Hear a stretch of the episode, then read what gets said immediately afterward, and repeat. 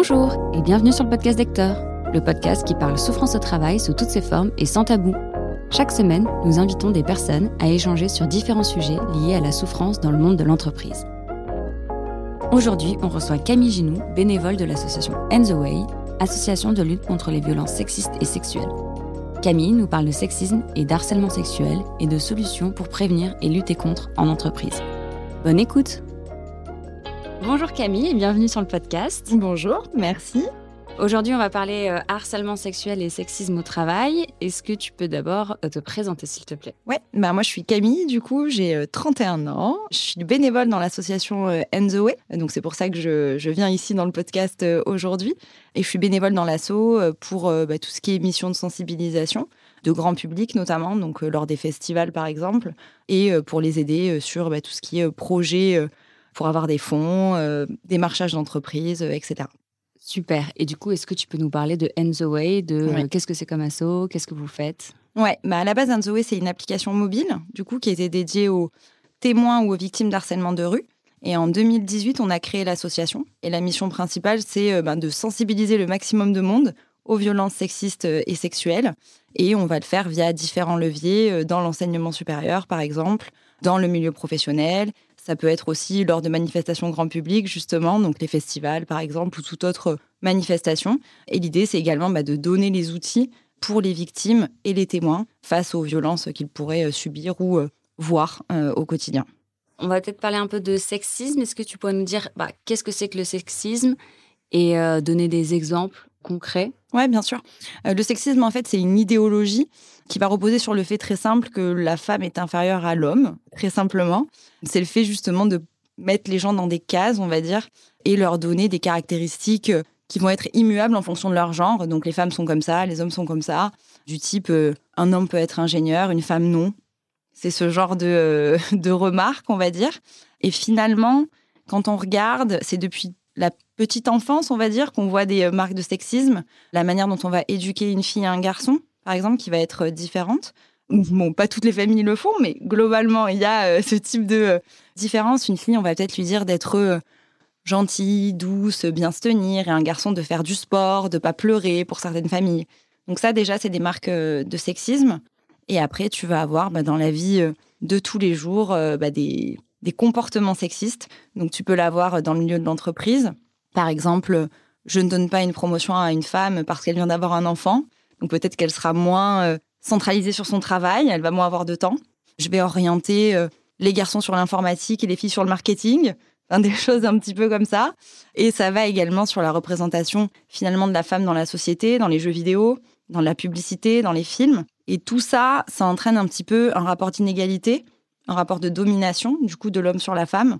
Et ça crée ce terreau euh, fertile, on va dire, pour après avoir ces violences et ces agressions sexuelles par la suite. Donc tout ce qui est bah, discrimination, agression, harcèlement sexuel. Donc voilà.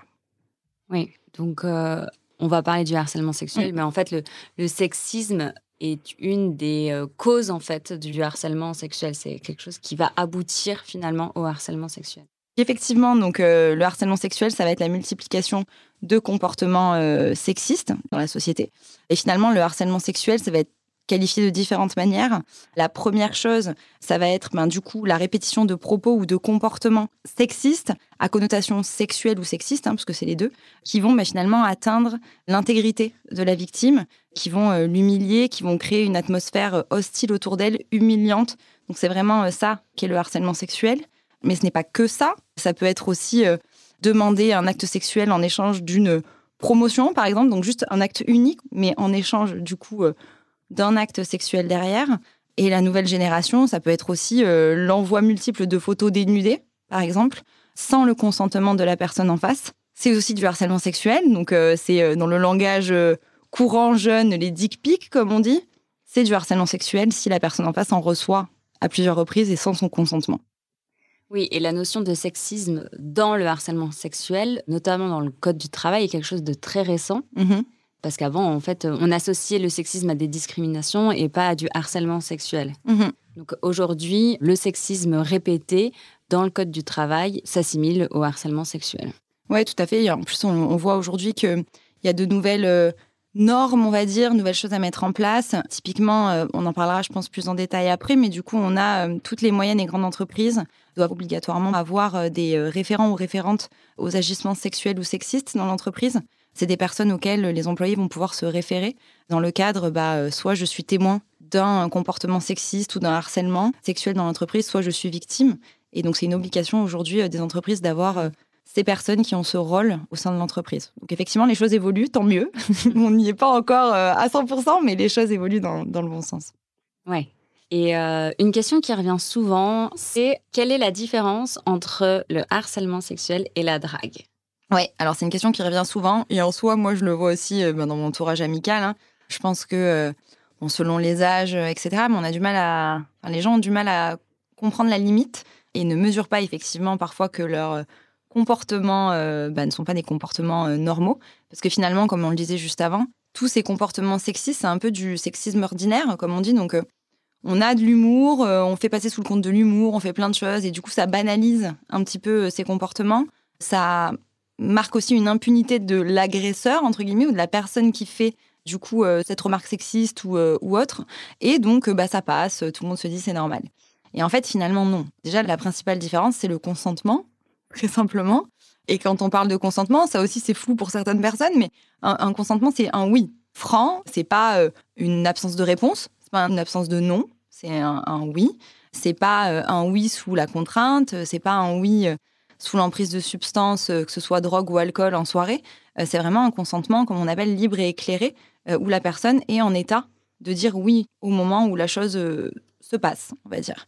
Donc ça, c'est la première chose. Et après, finalement, quand on regarde plus largement, bah, c'est juste euh, que de la drague, c'est un rapport d'égalité. Je ne sais pas, mais moi, si demain euh, je, vais draguer un garçon, bah, il me plaît, donc j'ai envie qu'il me plaise aussi. Euh, donc je vais être attentive à est-ce que c'est le cas, est-ce qu'il veut la même chose? Bah, du coup, on est sur un rapport d'égalité. Et à l'inverse, si c'est un garçon qui vient, le harcèlement, finalement, on s'en fout de si la personne en face est d'accord ou pas.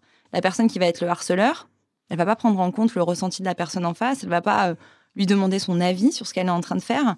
Et c'est là, du coup, où on rentre dans ce rapport de domination et plus d'égalité. Et si en plus la personne qui est la victime euh, baisse les yeux, s'en va, ne répond pas, bah là, c'est euh, en soi euh, gagné puisque c'est de l'humiliation et c'est justement ce que provoque ce comportement de domination. c'est ça mm. la différence. Et on va finir un peu avec les définitions. Ouais. mais c'est quand même important pour qu'on se rende compte de, des choses, il faut les définir. Bien sûr. Qu'est-ce qu'une agression sexuelle? L'agression sexuelle, c'est finalement tout acte sexuel sans pénétration qui va être commis sous la menace, sous la contrainte, sous la surprise ou sous la violence. C'est vraiment ça. Ou ça va être tout contact physique sur une zone sexuelle du corps. Il faut savoir que les zones sexuelles du corps, selon la loi, il y en a cinq. Donc c'est les seins, les fesses, l'intérieur des cuisses, la bouche et le sexe. Donc ça, c'est vraiment les cinq parties. S'il y a un contact sans consentement sur ces parties physiques, c'est une agression sexuelle. Donc par exemple, un baiser euh, voler euh, ou forcer euh, ou euh, une main aux fesses, c'est une agression sexuelle aujourd'hui. C'est reconnu comme tel aux yeux de la loi. Donc c'est les choses bah, qu'on peut voir le plus couramment hein, dans des soirées ou autres. C'est une agression sexuelle.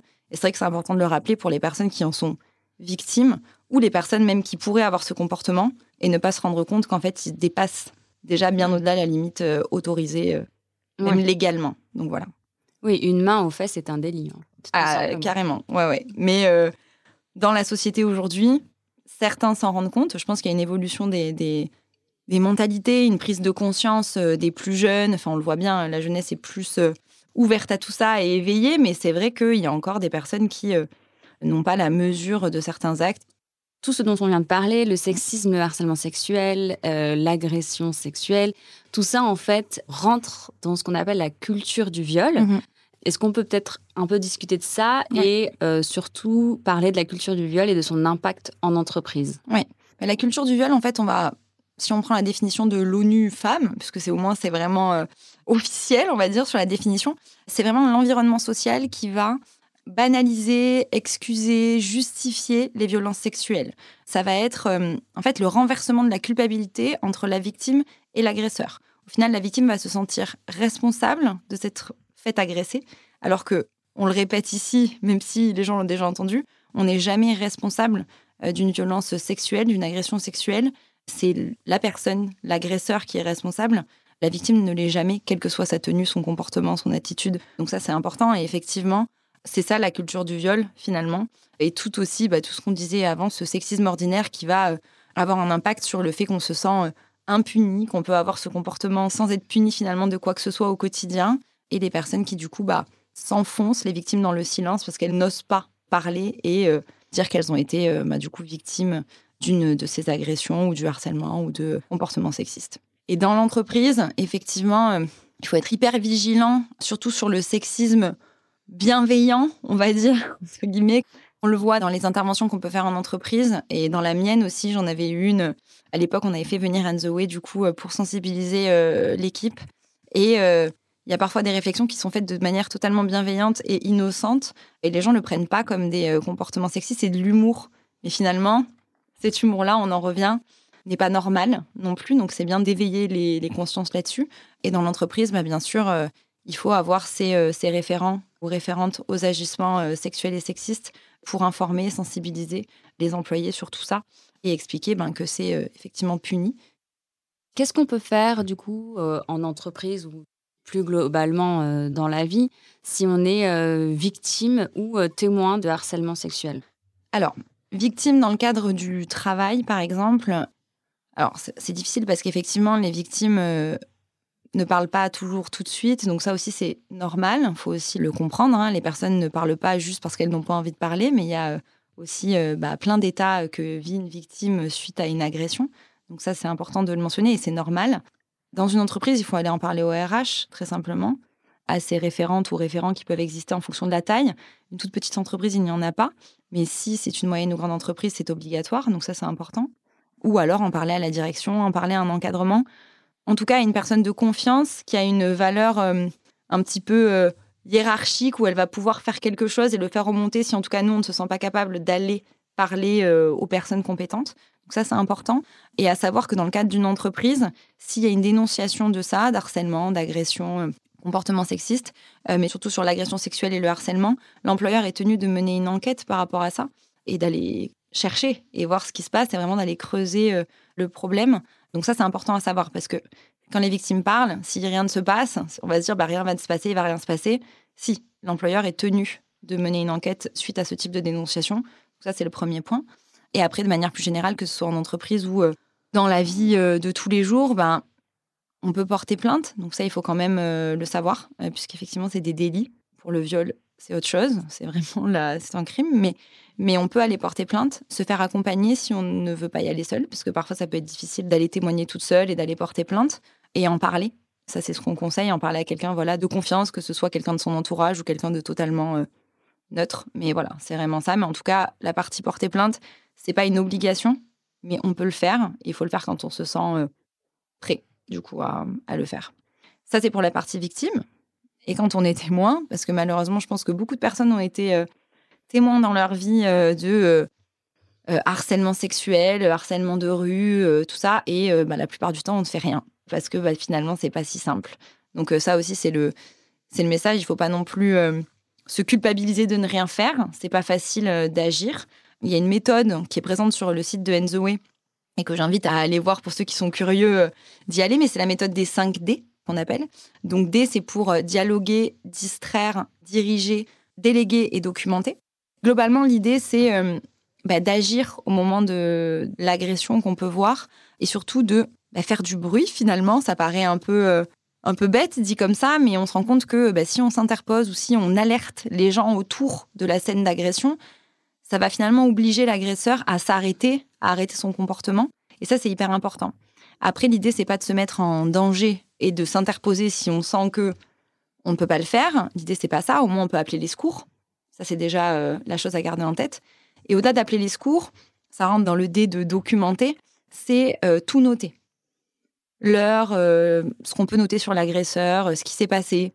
Pourquoi pas prendre une photo, une vidéo On peut ne pas y penser sur le moment, mais c'est parce que les gens ne sont pas sensibilisés. Mais quand on est sensibilisé, c'est quelque chose qu'il faut parce que la victime, elle, elle n'a pas le temps de penser à ça. Et après l'agression, ça va être quelque chose d'important. Donc ça, c'est important de pouvoir documenter pour elle à ce moment-là. Et euh, bah, pourquoi pas d'appeler les secours, c'est la partie déléguée, d'appeler peut-être quelqu'un de compétent autour. se référer à une personne qui a l'autorité, entre guillemets, dans le lieu dans lequel on est, sinon on ne veut pas y aller. Et cette partie-là, elle est importante. Et après, après l'agression, aller voir la victime, la rassurer sur le fait qu'elle n'est pas toute seule et qu'elle n'est pas coupable, parce que ça, c'est quand même euh, souvent ce qui va être ressenti euh, sur le, sur le moment. Pourquoi pas voilà, lui donner son numéro, lui dire qu'on a tout noté. Si elle a besoin des éléments, on peut l'aider, on peut l'accompagner. Donc voilà, c'est vraiment ce qu'on peut faire euh, en cas de, de bah oui, d'être témoin de ce type de comportement. Après, les gens diront c'est pas facile, etc. Oui, mais quand on est sensibilisé et qu'on le sait, il y a parfois des petites choses qu'on peut faire sans aller voir l'agresseur et lui parler si on ne s'en sent pas euh, capable sur le moment ou si ce n'est pas possible. Oui, ce que je trouve important, et surtout en entreprise, du coup, c'est en effet euh, souvent, quand on est euh, témoin, ben, on n'ose pas intervenir. Bah, parce que c'est difficile et puis parce qu'aussi bah, on se dit qu'à tout moment bah, ça va être contre nous on va voilà ne pas se mm. mettre en danger c'est ce que tu disais mais du coup c'est important de après aller voir la victime pour aussi lui dire ce n'est pas normal ce qui vient de se passer mm-hmm. et je te confirme ce que tu peux ressentir. Parce que parfois, on peut vivre du harcèlement ou, ou d'agression même verbale et pas être sûr, en fait, Bien sûr. si c'est normal ou pas. Mon boss me hurle dessus, alors là, ça être... Euh, oui, c'est pas du harcèlement sexuel, mais c'est effectivement un harcèlement psychologique, euh, voilà. bien sûr. Et puis pareil, le manager euh, fait tout le temps des blagues vaseuses ou des blagues sexuelles ou fait tout le temps des remarques sur ma tenue vestimentaire, etc. Ça, c'est des choses qui, qui, voilà, qui, en fait, parfois, on ne sait pas si c'est normal ou pas. Bien sûr. Et en tant que témoin, d'aller voir la personne et dire voilà, euh, c'est pas normal ce qui vient de se passer. C'est, je trouve important. C'est un petit truc à faire. Bien sûr. Pour aider la victime à, se mm. rendre compte aussi de ce qu'elle a vécu, quoi. Bien sûr, mais tu as totalement raison là-dessus. Je pense que c'est euh, quelque chose qui est très fréquent, euh, notamment dans le milieu professionnel. On appelle ça le harcèlement sexuel d'ambiance, où on va avoir quelqu'un, voilà, comme tu dis, un employé qui va faire tout le temps des blagues euh, à caractère sexuel euh, sur une personne, sur sa tenue, sur autre chose. Et en fait, finalement, ça porte atteinte. C'est euh, un comportement à caractère sexuel qui va aller à l'encontre de la dignité de la victime et qui va créer un territoire hostile pour elle parce que c'est pas quelque chose d'agréable. Donc ça engendre ben voilà, de la pression, du stress pour aller au boulot. Et la victime peut peut-être effectivement ne pas se rendre compte que c'est aussi anormal alors que ça l'est et ne pas oser tout simplement parce qu'elle se sent très seule. Je pense que tu as raison là-dessus. La première chose, c'est oui, c'est-à-dire, tu n'es pas seul, ce n'est pas normal. Comment tu te sens par rapport à ça, effectivement? Et à ce moment-là, bah, diriger vers euh, ce qu'il faut faire dans une entreprise pour euh, bah, réussir à, faire arrêter les choses. Et effectivement, là-dessus, bah, les entreprises doivent mettre des choses en place aussi pour que ça fonctionne. Il faut vraiment mettre en place euh, des actions de sensibilisation. Il faut que, pour les moyennes et grandes entreprises, du moins, qui sont la, la majeure partie, mais avoir ces référents, parce que c'est obligatoire, les former, former la direction aussi, former les ressources humaines à ce type de cas. Parce que ce qui se passe, c'est que finalement, quand ça arrive, on ne sait pas quoi faire. Parce qu'on n'est pas formé euh, à ça. Euh, une employée qui vient nous voir en nous disant qu'elle est harcelée sexuellement, ben, c'est pas si simple. On ne sait pas euh, comment faire, on ne sait pas quoi dire, on n'est pas formé à ça. Et ce qu'on voit, et ça, c'est quand les personnes vont porter plainte, hein, mais ça peut braquer une victime si elle va témoigner et qu'on lui tient un discours qui va la braquer ou qui va euh, voilà la renfermer, on se renferme très très vite. Donc euh, déjà le pas d'aller témoigner est, un grand pas pour les victimes. Et en fonction de comment euh, on va recevoir la personne en face et quels mots, quelle attitude on va avoir, en quelques secondes la victime peut se refermer et c'est terminé. Et c'est comme ça qu'on reproduit finalement des, des comportements comme ça. Donc il y a vraiment un besoin de sensibiliser et de former l'équipe encadrante, on va dire, dans une entreprise et mettre en place un protocole de signalement. Ça serait vraiment, enfin, en tout cas, c'est ce qu'on conseille, nous, quand on intervient dans les entreprises, de dire, bah voilà, si vous êtes victime ou si vous êtes témoin, voilà qui il faut contacter, voilà ce qu'il faut faire. Mettre en place quelque chose d'anonyme, parce que c'est pas si simple. Admettons, comme tu disais tout à l'heure, je suis la collègue euh, de un tel, je vois qu'elle est harcelée quotidiennement.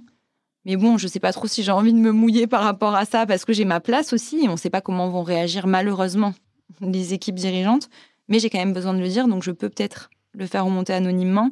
Et ça, c'est hyper important pour que ça évite d'avoir un frein, finalement, à, la parole. Mettre aussi en place des sanctions disciplinaires si il se passe ça. Ne pas laisser courir et bon, bah, il s'excuse et c'est terminé. Non. Il faut euh, vraiment avoir quelque chose qui est mis en place pour euh, sensibiliser, informer, pas faire peur, mais juste montrer que l'entreprise, elle est attentive à ça et que tout comportement de ce type-là sera euh, sanctionné. Et donc, du coup, vous, c'est ce que In the Way euh, propose, mhm. des interventions euh, dans les entreprises pour sensibiliser. Mhm. Dans quelles circonstances les entreprises font appel à vous?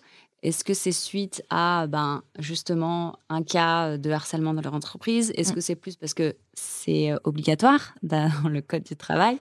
Chose que beaucoup d'entreprises ne, ne, mm. savent pas Ou est-ce que c'est des demandes d'employés? Enfin...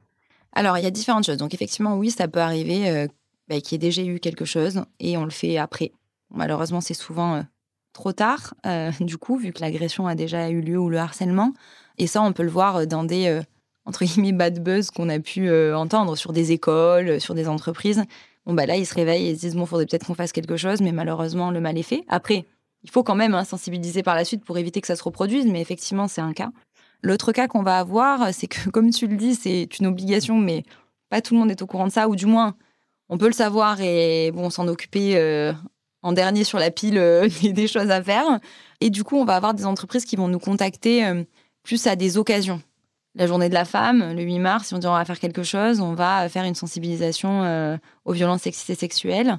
Ça, c'est un premier point parce que souvent, on va avoir des entreprises qui vont ne pas vouloir le faire à titre obligatoire pour ne pas faire forcément peur aux employés. Donc, ils trouvent une excuse pour le faire.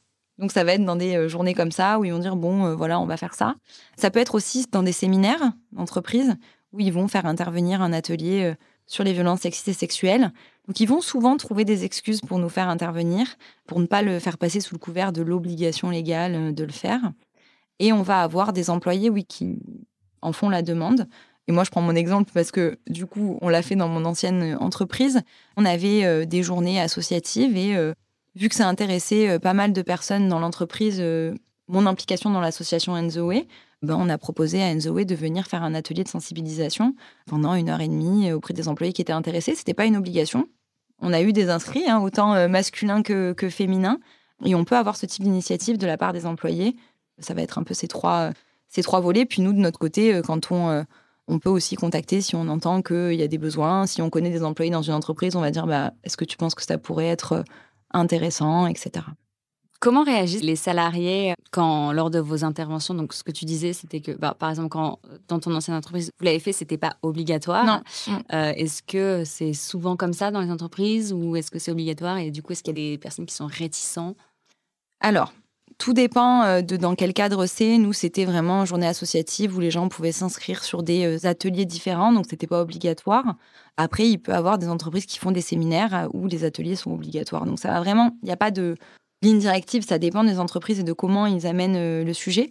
Souvent, si on a quand même dans les entreprises des référents ou référentes aux agissements sexistes et sexuels, là, elles peuvent rendre la chose obligatoire pour bah voilà, sensibiliser vraiment.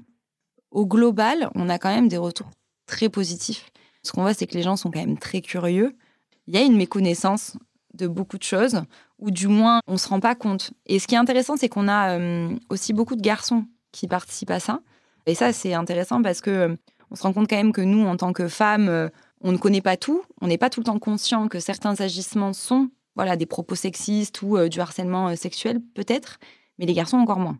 Donc, c'est bien qu'ils soient là pour voilà, voir ce que c'est. Ils posent beaucoup de questions, donc on a de la curiosité.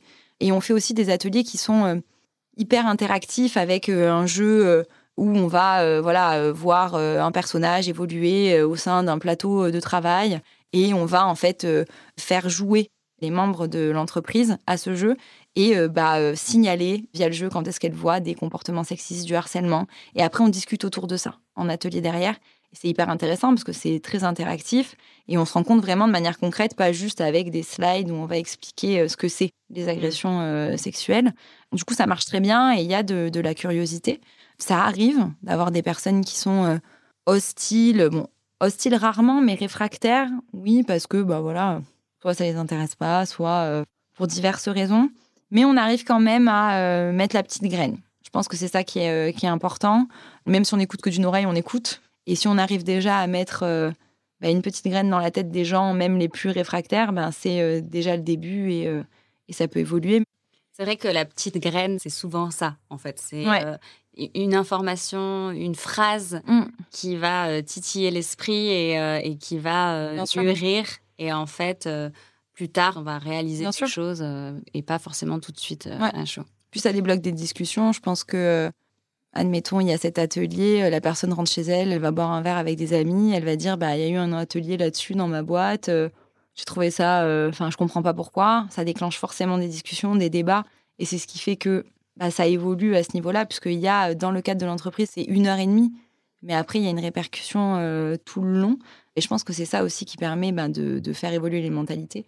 Au-delà du travail, les gens sont quand même de plus en plus enclins à parler de ces sujets et à essayer de comprendre, même les plus jeunes générations. Et c'est ça qui montre que, bon, ça évolue. Il y a encore du chemin, effectivement, sur beaucoup de sujets notamment dans le milieu du travail, mais, euh, mais on est quand même sur euh, une évolution des mentalités euh, à ce niveau-là. Carrément. Et du coup, si on souhaite faire intervenir Enzoé dans notre entreprise, comment on fait?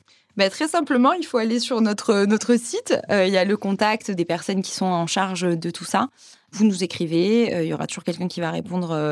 tout le monde est hyper réactif. Au contraire, c'est vraiment le cœur de ce qu'on veut faire, sensibiliser un maximum de personnes. Donc, nous écrire et après on voit en fonction de, du projet, de la taille de l'entreprise, de tout ça, voir bah, comment on peut articuler la chose et ce qui est le plus pertinent. Mais il euh, faut juste venir nous écrire sur le mmh. site. Et puis il y a plein d'autres ressources euh, à voir aussi euh, pour ceux qui sont intéressés, puisque il y a plein de choses qu'on apprend. Moi, la première, j'ai appris beaucoup de choses en deux ans sur tout ça. Donc je pense que c'est toujours intéressant d'aller d'aller jeter un œil, ouais. Carrément. Bah, merci beaucoup Camille. Merci à toi. C'était super euh, de discuter, d'avoir toutes ces informations. Ouais, merci à toi. Et puis euh, à bientôt. À bientôt. Merci. Au revoir. Merci d'avoir écouté ce podcast jusqu'au bout. On espère que cet épisode vous a plu. Si c'est le cas, on vous invite à nous suivre, laisser un avis et partager l'épisode autour de vous. Vous pouvez nous rejoindre sur Instagram, at Hector-podcast, pour être les premiers à être informés des sorties de nos prochains épisodes et échanger avec nous.